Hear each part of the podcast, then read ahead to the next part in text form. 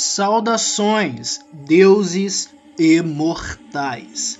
Sejam muito bem-vindos a mais um episódio deste humilde podcast Wondernautas.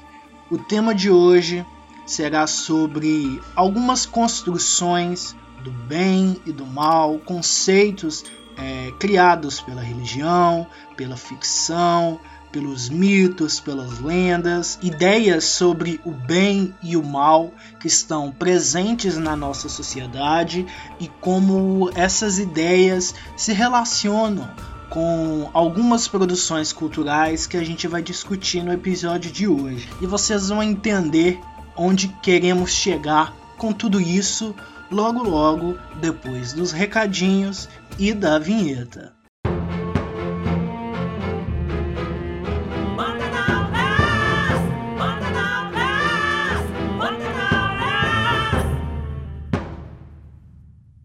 Antes do nosso episódio propriamente dito, eu venho te sugerir para me seguir no meu Instagram, arroba Senju, ou no meu Twitter, arroba Epifânio, Maicon. No meu Instagram eu vou continuar postando um pouco da minha vida pessoal, dos meus outros projetos e trabalhos e aspirações, e aí você acaba conhecendo algumas das minhas outras ideias também.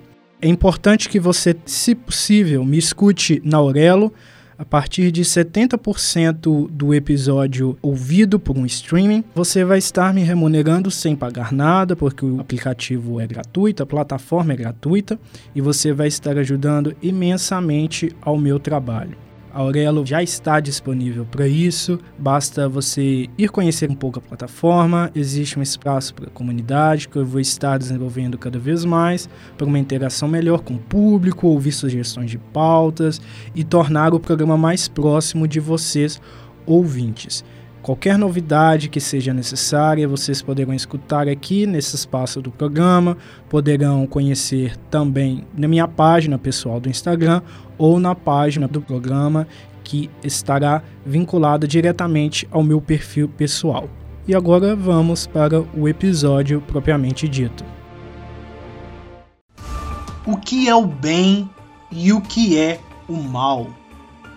Talvez para alguns responder isso seja muito simples, principalmente quando a pessoa é, ela recorre aos conceitos que ela insere em sua vida através da perspectiva da religião. Mas será que é tão simples assim responder essa questão? Será que é mesmo tão fácil categorizar as pessoas e os seres ao nosso redor na Grécia Antiga, por exemplo, com a ascensão dos mitos e das crenças relacionadas a figuras fantásticas, deuses, heróis, semideuses, aqueles personagens daqueles contos, daquelas histórias apresentavam características que eram boas e características que eram ruins. Os principais deuses do Olimpo, por exemplo, os próprios deuses da mitologia grega apresentavam características muito amplas. Eles não eram somente representação do bem, mas também apresentavam aspectos questionáveis. Isso acontecia porque as deidades das crenças dos antigos gregos representavam em muito, mas em muito mesmo, aspectos do próprio ser humano. Nos mitos gregos, a gente encontra muitas histórias sobre traição, sobre violência, sobre ciúmes, inveja, intolerância. Mas, de outro modo, também encontramos histórias inspiradoras sobre amor, sobre perdão, sobre conceitos de justiça e verdade. Então, nos mitos gregos, há uma variedade de características de uma forma muito similar à variedade de características que nós, seres humanos, podemos apresentar na nossa vida. O ser humano é muito complexo, né? Não dá para você definir é, um indivíduo, um ser humano, com poucas palavras. Por outro lado, com a ascensão de outros tipos de religião, digamos assim, principalmente com o cristianismo, é, com as religiões que hoje a gente entende como religiões de matriz cristã, religiões de vertente cristã, as interpretações em relação ao divino foram se modificando. Hoje em dia, quando a gente fala em Deus, a gente pensa em uma figura muito acima da condição humana, talvez perfeita, cheia de qualidades, superior a nós, e não uma figura que seja semelhante a nós em questão de comportamentos, de personalidade e de falhas, né? Então, quando a gente pensa em Deus ou deuses, muitas das vezes vem à nossa mente a ideia de perfeição.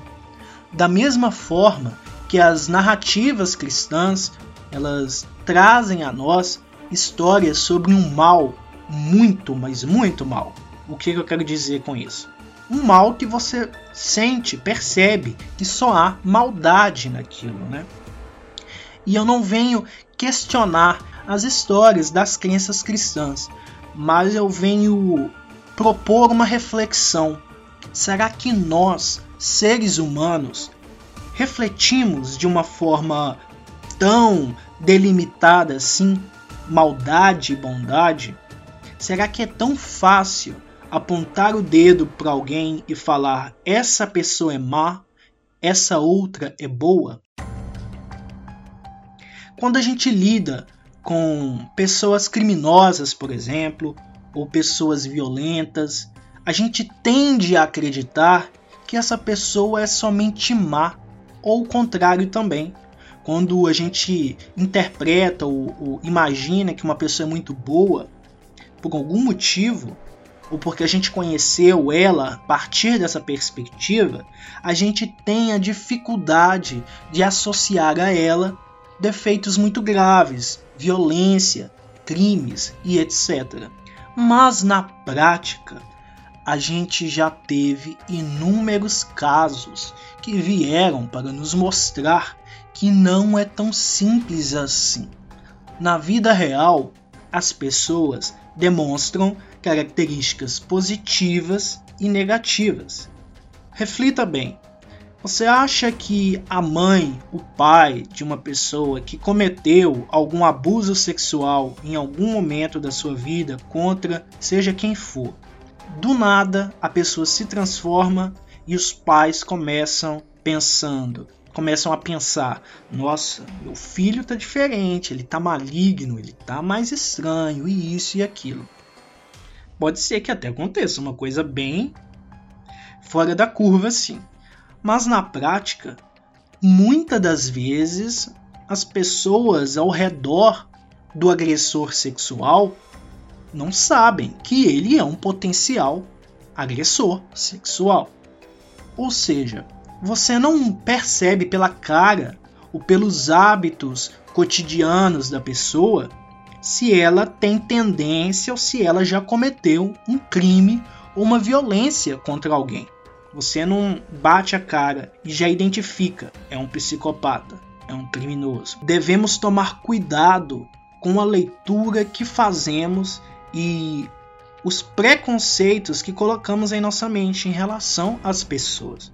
Preconceitos nesse sentido não é de é, intolerâncias específicas, mas simplesmente de conceitos pré-estabelecidos mesmo você, sei lá, conheceu um amigo seu, se tornou amigo de alguém é, na faculdade e só ouvia a pessoa falando coisas legais e etc. E construiu na sua mente a imagem de um cara legal. Mas isso não quer dizer que ele seja legal com todo mundo. Em algum momento, talvez, ele machuque alguém. E talvez você não saiba disso. Então é muito complicado também quando de repente alguém alega que sofreu violência dessa pessoa e você já desmente, já desacredita essa pessoa, como se você e a sua vivência com aquele indivíduo fossem a verdade absoluta. Então, falar sobre o bem e o mal é muito mais complexo do que parece. Essa pequena, mas não tão pequena introdução será importante para que vocês compreendam é, a natureza da conversa que eu tive com uma galerinha razoavelmente grande, mas a conversa rendeu bastante. Inclusive, eu aviso que é, a conversa rendeu tanto que eu vou trazer outros trechos desse diálogo para episódios futuros. Então, se vocês gostarem desse pessoal, eu acho que vocês vão gostar. É, saibam que vão retornar em alguns momentos do, dos próximos episódios. Eu espero que vocês gostem do resultado. Vou deixar é, para que elas próprias se apresentem. Então vamos seguindo para os primeiros momentos dessa rica conversa que tivemos. É, sou Beatriz, eu tenho 26 anos, sou jornalista e eu entrei no EPBR por causa da Diandra. A gente, nós somos de amigas há anos por causa de um outro fã clube da Rachel McAdams. A gente se conheceu no Twitter. E aí eu entrei no, nesse fã-clube e a gente se tornou amigas de verdade. A gente se conhece pessoalmente, a gente sai, conversa sobre tudo. E aí ela teve a ideia de criar esse fansite pro Evan. E eu inicialmente falei, meu Deus, você é louca, você já tem vários, porque é difícil cuidar, só quem tem, sabe quanto tempo a gente dedica. E eu fiquei, nossa, mas será? Você já tem tanto? Ela, não, vamos, vai ser legal. E eu embarquei nessa ideia. E uh, eu já conheci o trabalho dele, já era fã, mas agora a gente se aprofundou muito mais. Opa, deixa eu fazer uma referência aqui para que você ouvinte não fique perdido. A Beatriz ela está fazendo referência à página na qual todas essas nossas ilustres convidadas atuam, a página de fã para o ator norte-americano Ivan Peters. Ele é integrante de muitas das temporadas da série American Horror Story, uma série que aborda muitos personagens que têm características boas e ruins, que trabalham ali em uma dualidade na essência humana, digamos assim. E, e por isso essa série é, baseia muito da conversa que tivemos. Caso vocês queiram conhecer melhor essa página, Escutem o episódio até o final.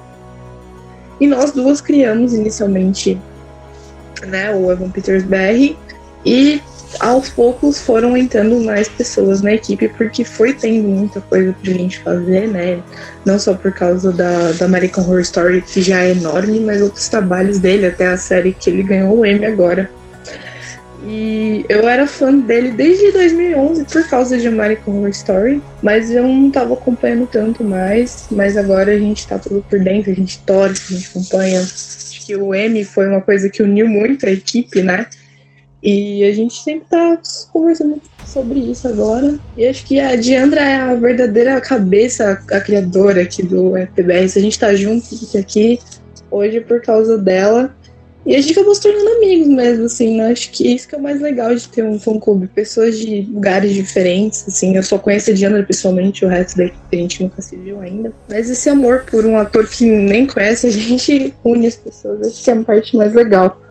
Bom, Maicon, primeiro eu queria te agradecer, obrigada aí pelo convite. É, eu achei super legal, por isso que eu chamei a equipe, né? Porque é, se existe uma coisa que eu olhei assim de cara por cima do tema que você queria trazer, é sobre personagens dele e até um pouco sobre a, a pessoa que ele é, né? E aí eu achei que seria muito legal, mas vou tentar fazer o mais breve possível aí uma introdução. É, em 2020 eu, a, eu acabei criando o, essa fanpage porque eu descobri, eu comecei a assistir American Horror Story numa fase bem difícil da minha vida. Eu estava com burnout pouco antes de eu ser afastada no trabalho. E meio que quando eu comecei a assistir, eu gostei. Eu trabalhava de madrugada, eu meio que fiquei viciada. Então eu ficava tipo o dia inteiro, em vez de dormir, eu ficava assistindo American Horror Story. É, e aí acabou que quando eu entrei na assistir, comecei a assistir a segunda temporada, eu comecei a gostar do Kit, que é um personagem que o Ivan faz lá em Asilo. E aí eu falei, eu fui olhar até as páginas tal, e eu falei, nossa, mas não tem nenhuma, assim, no momento não tinha nada atualizado dele, né? Na época ele tava namorando até a cantora Halsey, né? E aí eu descobri por coincidência, quando eu fui me aprofundar um pouco mais sobre a vida dele, é que ele faz aniversário no mesmo dia que eu. Eu faço dia 20 de janeiro, ele também, só que ele é seis anos mais velho que eu. E, e aí eu acabei chamando a Beatriz, que a gente já conhecia, ela falou, Diandra, você é doida, como ela falou aí, mais um, você é maluca. Eu falei assim, não, Bia, mas eu acho que esse aí vai dar certo. E a gente pegou uma fase muito legal, porque realmente a gente não tinha conteúdo algum, porque a gente tinha acabado de entrar na pandemia, nós, eu e a Beatriz, a gente criava, assim, é, conteúdo é, do nada, a gente puxava uma coisa ou outra ali, uma pá, um texto, uma tradução, e aí surgiu uma outra pessoa na equipe, a Rita, no começo, e ela quis muito fazer um site para ele. Não era a nossa ideia inicial, era só ter o Twitter mesmo. Mas quando ela tipo, falou, não, eu vou embarcar com vocês, ela embarcou, ela comprou o site, comprou domínio, tudo. E aí depois ela saiu um pouco mais para frente, mas aí eu e a Beatriz a gente deu seguimento, né? E aí ao, ao longo desse tempo, como a Beatriz falou, 2021 foi um ano muito é, bom, né, para ele no sentido de que ele teve a participação em WandaVision, ele teve a participação em Maré of Town, ele foi indicado por Maré of Town ao Emmy ganhou. E, e, também a questão também de American Horror Story, né? Apesar de a temporada ter sido muito é, ruim, a segunda parte, até o episódio 4 da 11 estava ótimo. Então, assim, ele estava bem engraçado também. E nisso a gente foi se aprofundando, porque, como a Beatriz falou, a gente precisava de mais mãos, né? E aí entrou a Isabelle, que também já era uma seguidora nossa há muito tempo, ela vai falar com você. A Natália, que já é fã há bastante tempo do Ivan, e ela vai poder te, também te dar mais detalhes. E aí depois eu trouxe o Raihan, que também ajuda a gente na galeria, e também a Tamires, que tá oscilando aí, mas daqui a pouco ela entra aí com a gente também. A Tamires, infelizmente, não conseguiu é, se reunir a gente depois, ela estava muito, muito oscilante ali na internet, e aí, infelizmente, ela não participou dessa vez. Mas fica aí o convite para a próxima oportunidade, viu, Tamires? E vamos continuando com o nosso bate-papo agora. É, meu nome é Isabelle, tenho 20 anos. É, como eu me tornei parte da página? Primeiro, eu, quando as meninas criaram a página, eu fui uma das primeiras pessoas a seguir acompanhava bastante o trabalho delas e tudo.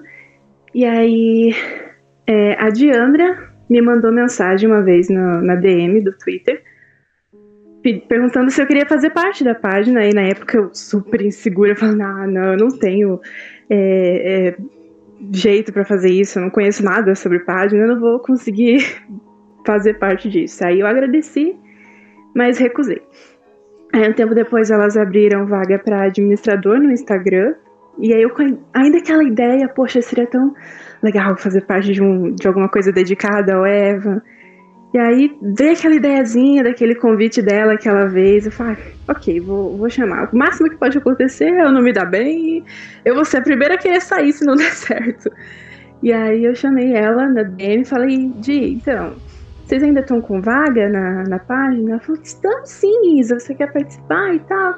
Eu falei, ah, eu quero. Daí no mesmo dia já passei meu número pra ela, já me adicionou. E tô aí há quase um ano e meio fazendo parte da página. E é muito, é muito bom fazer parte disso, fazer parte de, de um projeto dedicado a um ator que a gente ama.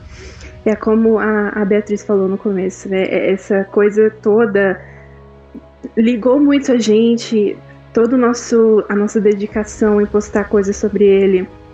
Na época da campanha UM foi nossa, muito agitado e uniu bastante a gente. E é, é muito, é muito legal fazer parte disso. É, agora a Natália, sua vez de se apresentar. Bom, então boa tarde. Quero agradecer também ao Maicon, a Diandra, a Beatriz, Isabelle, a todo mundo do grupo. Tenho muito orgulho, sempre falo que eu tenho muito orgulho de participar dessa equipe. É, Para eu não perder o fio da meada, queria falar também desse negócio de de os atores aproximarem né, os fãs, porque é, com certeza a gente vai levar muitas pessoas que a gente encontrou, que a gente conheceu por causa dessa série, desse ídolo, né? Então isso eu acho uma coisa extremamente gratificante para a gente levar para a vida. Eu adorei conhecer essa equipe. Mas vamos lá. Então a minha idade é 26 anos, sou bibliotecária e eu me tornei parte do portal porque em 2012 Assim como a Beatriz, eu comecei a gostar do Evan em 2011, por causa de American Horror Story. E em 2012, eu e a minha amiga Tainá, que também é fã da série, nós criamos um, uma página no Facebook dedicada ao Evan e uma página no Twitter. E a gente começou a, a atualizar, assim, sobre as notícias e tal. Mas foi ficando meio desatualizado, assim, é, a gente ficou, focou mais na página do Facebook, e aos poucos a gente foi um pouco que deixando de lado e tal. E a Diandra me chamou um dia do ano passado, se eu não me engano, ou final de 2021. Desculpa, Diana, me, me, me corrige. Um, e eu fiquei assim, também um pouco insegura, como a Isabela, eu me senti insegura, porque fazia tempo que eu não, eu não fazia isso, eu estava um pouco desmotivada. Mas o pessoal me motivou muito e eu fiquei muito feliz em fazer parte. Aprendi muito e estou gostando muito, cuido do site, é, faço as traduções sempre que possível e com certeza é, é uma coisa que eu tenho muito orgulho, assim uma das coisas que eu mais tenho orgulho de ser fã do Evan é, é fazer parte dessa equipe. Então, muito obrigada novamente. E é isso.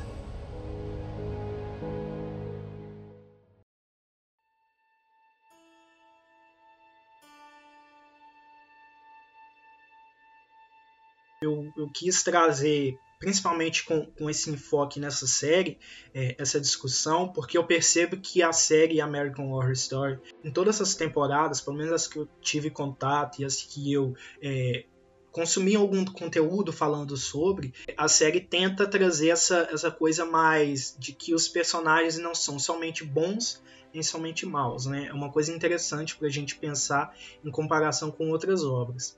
E aí eu queria saber de vocês primeiro é, da Beatriz depois a gente seguindo por ordem, qual que é o seu personagem favorito da série? Eu imagino que seja algum personagem relacionado ao Evil, né? Mas se não ser também, tudo bem. O importante é vocês falarem de fato qual que é esse personagem que mais chamou a atenção de vocês de alguma forma e por que isso aconteceu. Olha, é difícil porque o Evan mesmo, ele interpreta personagens incríveis, assim, todas as temporadas, assim, eu acho que... Às vezes eu não gostei da temporada, mas o personagem em si era muito bom. É, eu tenho uma divisão muito exata, assim, entre o Kit e o Jimmy. É, eu acho que o Kit é de Asylum e o Jimmy de Freak Show. É, são mocinhos, né, vamos dizer assim, mas eu acho que é, a toda a trajetória dos, desses dois personagens, assim, a superação. Acho que eles têm uma história de superação durante a temporada me identificou bastante. É, o Kit, principalmente, né, que é da segunda temporada, é uma temporada que eu acho que me deu mais medo, vamos dizer assim, umas mais assustadoras, apesar de toda a série ser de terror. E como ele se superou, e apesar de ter um final um pouco não tão justo, eu achei bem legal a história. E o Jimmy também, que tem um final feliz, que é raro em American Horror Story, né? Ter um final legal. Mas as personagens da Sarah Paulson também eu amo. Eu acho que é outra atriz incrível que se destaca muito em todas as temporadas. É, mas sempre vem em segundo lugar. Evan sempre vai ser o meu favorito. E eu acho que eu sou uma das únicas aqui da equipe que gosta dos mocinhos. As meninas provavelmente vão escolher os vilões, porque eu acho que é onde ele se destaca mais na interpretação mesmo, né? Mas o Kit e o Jimmy, para mim, são os meus queridinhos mesmo. Eu vou seguir a linha ali da Bia, né? Como eu falei até na introdução, o personagem até que fez eu gostar muito do, do Ivan como ator é, foi o Kit, tá? É, até porque quando eu assisti a primeira temporada, eu achei um pouco freak, meio estranha. Eu não gostei tanto do personagem, do Tate, mas quando eu vi ele com aquela roupa, com aquela personagem, aquele personagem, ele dançando, aquela música, ele me pegou de jeito. Então, assim, é, eu acho que o Kit é um personagem que eu adoro. E ele tem o lado bom e ele tem o lado ruim dele, né? É, mas, assim, eu acho que o principal é que ele se destaca é, porque, apesar dele não ser o protagonista, ele é amigo da protagonista, que é a Alana, né? Que também é uma personagem excelente, se eu não me engano, é a melhor personagem da, da Sarah, na minha opinião, assim, em total em American Horror Story. E assim, o jeito que ele lida com as situações que ele passa é, é surpreendente, porque ele poderia ser uma pessoa ruim, apesar de tudo aquilo que aconteceu com ele, mas mesmo assim ele ainda é uma pessoa boa. Então, apesar de ter acontecido tudo aquilo com as mulheres dele, é, com as duas esposas dele, tudo, aquela situação, aquilo não abalou tanto ele, tanto que ele acaba sendo até mais humano, entre aspas, que a Lana, quando ele vai resgatar, né, a irmã, que é interpretada pela Jessica Lange. Então, assim, é, eu acho que é, é, eu adoro esse personagem. Eu acho que o Ivan, infelizmente, não foi indicado, até porque era muito concorrido e ele é era um ator até então é, desconhecido, né? Mas, assim, para mim, é o melhor personagem que ele fez. É, e aí eu deixo, assim, uma deixa que eu gosto também do Kai, porque é um personagem que ele que desgastou ele emocionalmente. Mas entre o Kai e o Kit, eu ainda fico com o Kit também. É, o meu favorito é o Kai, de coach, né? É, é, eu sempre comento com as meninas que eu. Toda a equipe que eu gosto muito desse personagem por conta da construção dele. Muita gente é, fala assim, nossa, como que você gosta dele? Ele é um personagem tão babaca, tão otário, ele fala um monte de coisa ridícula. Mas eu tenho que pôr o ponto de que eu não concordo com as atitudes dele, eu não concordo com nenhum posicionamento dele, eu sou totalmente contra tudo que ele é a favor. Mas aí existe essa diferença, né, de é, você gostar de uma construção de um personagem ficcional e da diferença de você romantizar os atos dele como pessoa. E não é o que eu faço aqui, eu gosto dele como um personagem da forma que ele se desenvolveu. Soma isso, esse fato de que eu acho que é um personagem com uma história muito, muito chocante. Pega assim de um jeito que você. É, sabe, ele tem uma introdução, ele tem uma, um desenvolvimento, ele tem uma conclusão que eu acho que são condizentes com o personagem. Aí soma com a atuação impecável do Evan, que eu acho que foi o auge da atuação dele nesse personagem. Simplesmente incrível. E por ele ser o meu ator favorito, eu não consigo odiar nenhum personagem dele, apesar de eu criticar alguns personagens dele, eu não consigo odiar. É isso, eu acho que é um personagem muito complexo e eu gosto de personagens complexos. Eu faço uma nova interferência porque eu acho necessário é, frisar algo que a Isabelle mencionou em sua fala, né? Que é essa questão de gostar de um personagem, mas não necessariamente concordar com ele. E isso tem tudo a ver com a temática que eu queria trazer. American Horror Story traz personagens que possuem muitas camadas, possuem características que ora são boas, ora são ruins, são personagens profundos. Mas existem de fato outras produções culturais que trabalham com essa profundidade dos personagens. Mas é curioso como que muitas das vezes as pessoas agem como se não pudéssemos gostar de determinados personagens sem concordar com as suas atitudes. E, na verdade, não há mal em gostarmos de vilões, por exemplo, ou de personagens que não necessariamente são vilões, mas têm características é, negativas em algum grau ali dentro daquela obra. A questão é que a gente precisa entender o que é legal naquele personagem, o, o que, que nos atrai nele é, e o que não deveríamos replicar em nossa vida. Por exemplo, se alguém gosta da Arlequina, que é uma personagem da DC Comics, uma anti-heroína, em alguns momentos retratada como vilã, em outros até mesmo praticamente como uma heroína mas o fato é que ela tem alguns defeitos. Você gostar da Arlequina não quer dizer que você vai sair por aí fazendo algumas loucuras e machucando pessoas como ela faz em determinados momentos. Gostar da personagem não te torna alguém exatamente como ela é. Talvez a, a forma dela de, de se expressar ou a maneira como ela move determinadas tramas é que faz é, com que você se aproxime dela de alguma forma. E isso é legal.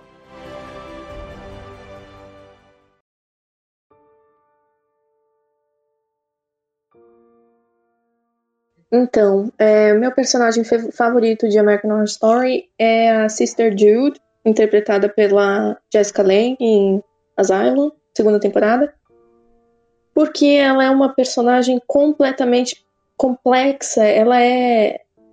A atriz é incrível, né? Eu penso em American Horror Story, eu me lembro dela.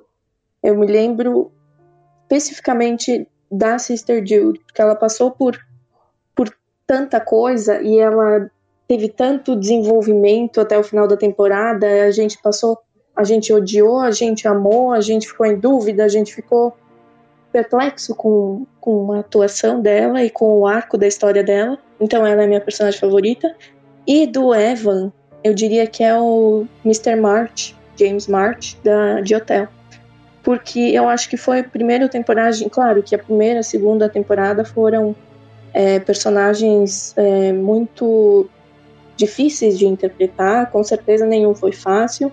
É, em Hotel, o Evan realmente teve que puxar muito aquele, aquele sotaque e tentar relembrar o H.H. Holmes e toda aquela coisa de ser assim uh, cativante e, e ter aquele, aquela coisa de séculos atrás que, que, que te envolve, mas ele, ele vai te matar e aquilo me, me deixou assim muito eu fiquei assim chocada que o Evan ele realmente mostrou que ele pode fazer o que ele quiser, que ele vai conseguir fazer aquilo muito bem. Então ele foi meu personagem favorito de todas as temporadas, mas com certeza também o Kai é maravilhoso, maravilhoso, maravilhoso. Foi com certeza o M que perdeu ele, não ele que perdeu ele. então é isso, a Sister Jude e o Mr. March as interpretações da, da Sarah, da Sarah Paulson, que vocês já citaram, do Ivan também me chama atenção, e, e da, da Jessica Lange, se eu estiver pronunciando corretamente, porque é, principalmente a, a Jéssica, ela tem uma capacidade de, de fazer personagens que são odiáveis, mas ao mesmo tempo você gosta de alguma forma. Né? Por isso que eu acho muito interessante trazer essa discussão é, com American Horror Story, porque tem muitos exemplos de personagens que, como pessoas, são detestáveis, mas você admira uhum. de alguma forma, né? Uh, não, é isso mesmo, concordo, concordo com tudo que tu disse. Acho que a gente tem bastante discussão em cima da série. A abordagem preto e branco, com o bem e o mal bem delimitados, sempre influenciou as percepções da sociedade e, por consequência, essas representações ficcionais que a gente recebe, né? A série American Horror Story, por acaso, se destaca entre tantos fatores por apresentar os personagens que eu chamaria de acinzentados. E é por isso que essa obra está tão presente nessa conversa que eu busquei trazer para esse episódio. Né? Um exemplo é o Tate Langdon, interpretado pelo Ivan Peters na primeira temporada, a Murder House. O personagem ele é inspirado em diversos casos de tiroteios e massacres que já aconteceram em escolas dos Estados Unidos. E a obra ela apresenta ele como alguém com defeitos e qualidades, sombras e luz. Por outro lado, é, o que eu acho interessante de mencionar, principalmente considerando as temáticas que eu abordo e que eu costumo trazer, os conceitos de super-heróis, por exemplo, e super-vilões, muitas vezes são idealizações do que seria o bem e o mal, respectivamente. Né? Então a gente vê um, uma dualidade ali.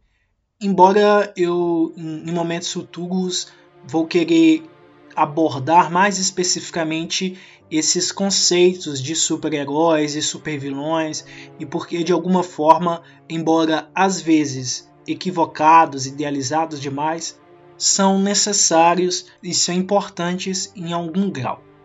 Mas enfim, cada assunto para o seu devido tempo. O curioso é que muitos desses casos de massacres em escolas na vida real, as pessoas retiram a, a, a responsabilidade do que elas deveriam buscar responsabilizar e, e jogam em outras coisas, sabe? Como por exemplo jogos, filmes e etc. E acabam deixando de lado o que deveriam buscar tentar entender sobre as relações familiares, por exemplo, e os bullying, é, o bullying no ambiente escolar, né? E, e aí eu fico percebendo que é como se sempre fosse culpa do diabo tentando a criação de Deus, sabe? Ou como se sempre existisse um super vilão responsável por atos malignos, malignos demais para serem atribuídos a pessoas normais, porque o ser humano tende a culpar um mal externo e fugir, né, das suas próprias responsabilidades.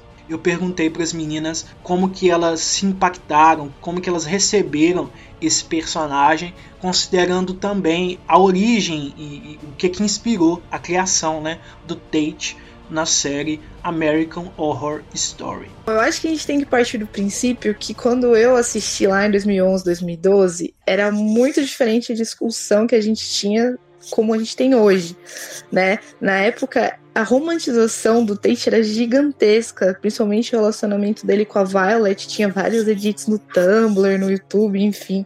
As pessoas chipavam o casal mesmo após o final da temporada e saber quem realmente o Tate era, o que ele fez.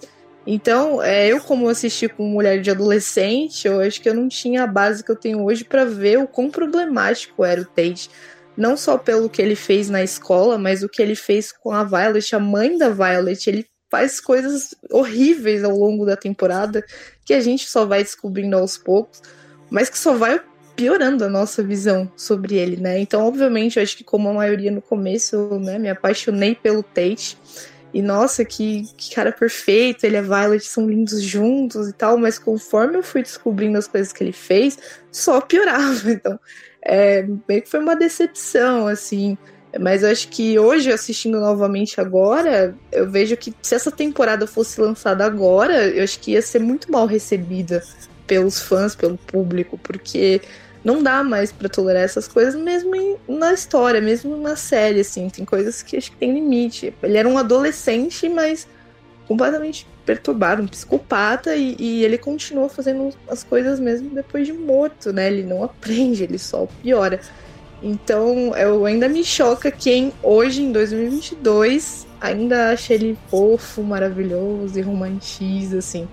É, isso que é legal no Evan, assim, porque ele tem aquela carinha fofinha, bonitinha e consegue se tornar um psicopata no, na cena seguinte, te assustar e depois você ama ele de novo. Mas, obviamente, não gosto do personagem. A temporada acho que é incrível, mas o personagem em si é odioso. Mas isso que é incrível no autor, né? A gente consegue amar e odiá-lo no mesmo episódio.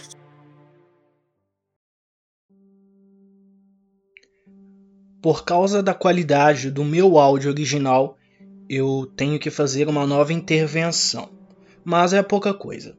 É, é porque durante a nossa conversa ali eu comentei sobre o, o caso do Cameron Herring, que foi um jovem que foi condenado, é, segundo o que eu pesquisei aqui, a 24 anos de prisão.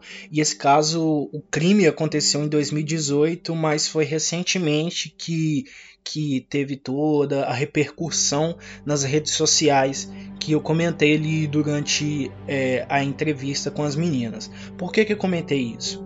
Porque o, o Cameron foi acusado de matar uma mãe e uma filha é, na Flórida.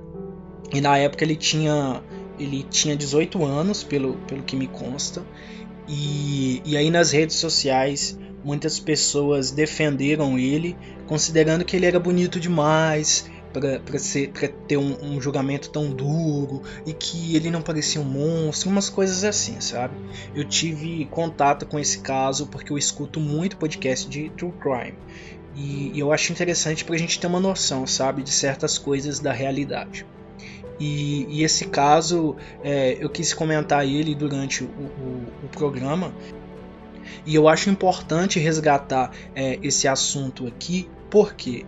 É, porque é, as pessoas associaram os conceitos de beleza que elas têm é, com a índole do, do sujeito, sabe? Em alguns episódios anteriores eu, já toquei nessas questões de padrões de beleza e etc.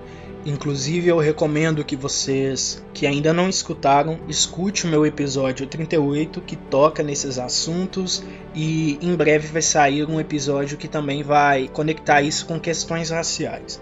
Mas o, o, o foco é as pessoas julgaram ele como uma pessoa que não era criminosa ou que não merecia aquela punição por causa da percepção que elas tinham de beleza. Comentei, né, com as meninas que muito provavelmente se fosse um homem que não se encaixasse nos padrões de beleza que as pessoas é, constroem, né? Porque beleza é uma construção social. Se fosse uma pessoa preta, se fosse uma mulher, talvez, se fosse, sabe, uma mãe, porque a gente sabe que mães são sempre muito julgadas socialmente quanto ao que acontece com seus filhos, e os pais, os homens, nem tanto, né? Não recebem a mesma, o mesmo nível de cobrança. As possibilidades são muitas e muito provavelmente a resposta das pessoas nas redes sociais seria bem diferente se fosse um outro indivíduo no lugar do Cameron. E aí eu não quero nem entrar é, sobre os detalhes desse caso. O ponto é o quanto as noções de beleza interferem nas noções de bem e mal das pessoas, sabe? É uma coisa que a gente tem que parar para pensar. Isso porque você vê que o Kai já foi uma outra temporada mais recente e já tinha uma divisão maior, assim, de amo, odeio o Kai. Porque também era outro personagem que fazia coisas horrorosas. Exatamente, eu acompanho o caso que você falou que o cara era considerado muito bonito e as pessoas até fazem edits pra ele na internet, ou coisa horrorosa, assim. Eu acho que só o problema é quando a gente pensa que o mal é um monstro, a gente tem aquela visualização que o psicopata é o que você vai encontrar no beco escuro, num lugar vazio, e às vezes é o seu vizinho, às vezes é o seu amigo, seu, alguém da sua família. Acho que é isso que as pessoas têm que entender. O psicopata não tem uma cara, um perfil pode ser literalmente qualquer um. Você pode passar por um todos os dias e você não faz ideia. Então, é isso que, né, que você falou, a gente tem que parar de achar que é só uma pessoa estranha, retraída. É, há muitos casos de que era um pai de família, que era super amigável, ninguém nunca suspeitava de absolutamente nada e foram lá e descobriram que o cara matava várias mulheres à noite. Bom, é, Maicon, eu acho que assim, primeiramente, a partir do momento que eu já vi a primeira cena na sessão de terapia dele com o pai da Violet, já falei, ele é psicopata. Falei, alguma coisa ele fez, porque já estava meio claro que ele era, não era boabista. Porém, toda a história e todo personagem existem camadas, que é muito o que vocês estavam falando, né? E assim, por mais que ele tenha passado, e assim, vamos combinar que não foram situações tão horríveis assim, a, da Constância como mãe, é, para ele ter se tornado a pessoa que ele se tornou. Então, assim, eu não, eu não é um personagem que eu gosto. É, não gosto das atitudes dele. Ali, eu acho que muito. É, todos eles acabam presos naquela casa, né? Principalmente assim, não as vítimas, né? Mas os que acabam indo para lá, acaba todos eles tendo assim um lado bom e um lado bonzinho, né? Um lado mal e um lado bonzinho. Então, assim, tipo, eu acho que isso é muito claro. E eu vou entrar no gancho que a Bia falou sobre o Jeffrey Dahmer, mas assim, é, essa questão do Jeffrey, quando o Ivan foi escalado, nós da página, e as meninas vão concordar aí, a gente recebeu bastante é, críticas por terem escolhido ele. Até porque ele era muito bonito, tá? E falou: ai meu Deus, lá vai o Ryan Murphy romantizar de novo um assassino, né? E a gente nem sabe ainda como é que isso vai, não saiu trailer, não saiu nada, mas a gente teve bastante alguns comentários em vídeos do TikTok questionando a escolha, a escalação do Ivan porque eles acham que às vezes o Ryan Murphy tenta passar pano para esse tipo de situação. Só que eu acho que ele quer mostrar que todo esse, todos esses psicopatas, e no geral, até numa série nova que eu assisti aí da A Menina da Foto, um filme da Netflix, todos eles são muito carismáticos, né? E assim, e isso acaba afetando o discernimento das pessoas. Que aí entra muito no que você e a Beatriz comentaram. Ah, porque ele é bonito, então ele tem que ter uma pena menor, entendeu? Ou se fosse o outro lado, se fosse uma mulher fazendo isso, será que seria a mesma reação? E assim, eu acho que é muito isso, assim, é, eles aprofundam muito no caráter do Tate, ao longo você vai descobrindo, porque ele parece ser só um adolescente problemático, mas aí você vai ver os motivos e as razões que levaram ele a tornar e fazer aquele massacre em Columbine, que é parecido com o de Columbine, inspirado. Inclusive, é, a ponto de curiosidade, é, o, a mãe do Ivan mesmo não assistiu aquela cena que foi feita do massacre, porque ela achou muito pesada, né? Onde ele atira em várias pessoas. Aí Suzano, aqui em São Paulo, teve um caso muito similar, né? Há uns anos atrás. Infelizmente, assim, no Rio também teve em Realengo, acho que foi em Realengo, que teve também uma situação bastante parecida com essa. É, e assim, não era porque o aluno sofria bullying, era porque às vezes a pessoa era só, só queria fazer alguma coisa. E essa questão também da romantização, que às vezes batem muito nessa tecla é, com a gente, nesse aspecto do Ryan Murphy escolher sempre o Ivan para fazer um personagem meio psicopata. É, eu queria ressaltar isso de que é, o bem é visto como algo lindo, como, por exemplo, para um ator bonito e é o que as pessoas esperam, na verdade, né? E o mal visto por algo feio e às vezes pode ser o contrário. E a prova disso é na primeira temporada de American Horror Story que a Constance ela tem quatro filhos, né? O Tate, a Adelaide, o Bo e a Rose. Três filhos dela têm deficiência e são os que ela menos gosta, né? E o Tate é o filho perfeitinho, o filho que ela acha que é a luz do mundo. E na verdade, e no interior dele não é assim. Ele é uma pessoa ruim, ele faz coisas ruins. Ela percebe isso cedo e ela negligencia ele. Ela não se importa, ela só acha que ele falhou em agraciar o mundo com os belos dons dele. Então, eu tinha 14 anos na época quando eu comecei a assistir a série e eu sabia pouquíssimo sobre o massacre de Columbine e eu não sabia, enquanto eu assisti o episódio, eu não sabia que foi inspirado justamente nesse episódio, nesse caso, né? E como o resto do pessoal, eu também tinha uma mente totalmente diferente, né? Na adolescência, eu romantizava, eu achava o máximo o Tate, eu adorava ele. E daí, quando chegou no sexto episódio, começou a revelar as coisas que ele fez, para mim o sexto episódio foi o, o episódio que mais me assustou na primeira temporada porque aquilo é muito real. E aquilo, eu me coloquei no lugar daquela biblioteca que eles estavam se escondendo, e aquilo me assustou muito. Assim, eu chorei assistindo aquilo porque foi chocante, né? E depois, quando eu descobri o caso, aí eu fiquei mais chocada ainda. E aquilo foi levando uma série, assim, eu tive muito, muito aprendizado por causa de American Horror Story, porque conheci muito da história de crimes dos Estados Unidos e e afins porque por causa de American Horror Story. Então, realmente foi foi um grande aprendizado assim eu ter começado essa série porque eu conheci muita coisa, me, me interessei muito mais sobre crimes reais e tal. O, o Tate foi uma coisa que que mostrou muito para mim a eu adolescente que as pessoas não são o que elas aparentam e que os psicopatas pode ser o meu vizinho. Então, é, vou até falar baixo, né? Vai que meu vizinho psicopata me escuta, né? Mas enfim. É, então foi isso, eu realmente é, mudei muito minha cabeça sobre isso, né? Já fazem 12 anos. E, mas foi muito chocante para mim, foi muito chocante saber da história e foi o episódio mais assustador da primeira temporada para mim, com certeza. Bem, essa conversa não terminou aqui, mas eu acho importante dar um desfecho para os tópicos que a gente mais abordou muito sobre os motivos da construção desse tema, né? E, e, essas noções de bem e mal, como elas estão atribuídas, as noções de, de beleza e de bondade que as pessoas constroem, né? Nem sempre o bem se apresenta de uma forma bela e radiante e nem sempre o mal se apresenta da forma oposta o quanto a gente acredita nessa ideia de que o diabo é feio, horrendo, assustador e Deus é sempre belo, maravilhoso e fascinante, sabe? É, essas, essas dualidades mostram os nossos preconceitos, nem sequer está falando sobre essas figuras, mas sim sobre o que a gente considera como bonito e feio e o que a gente considera como bom ou mal. Isso é perigoso. Pessoas ruins podem ter as mais variadas formas e curvas e etc.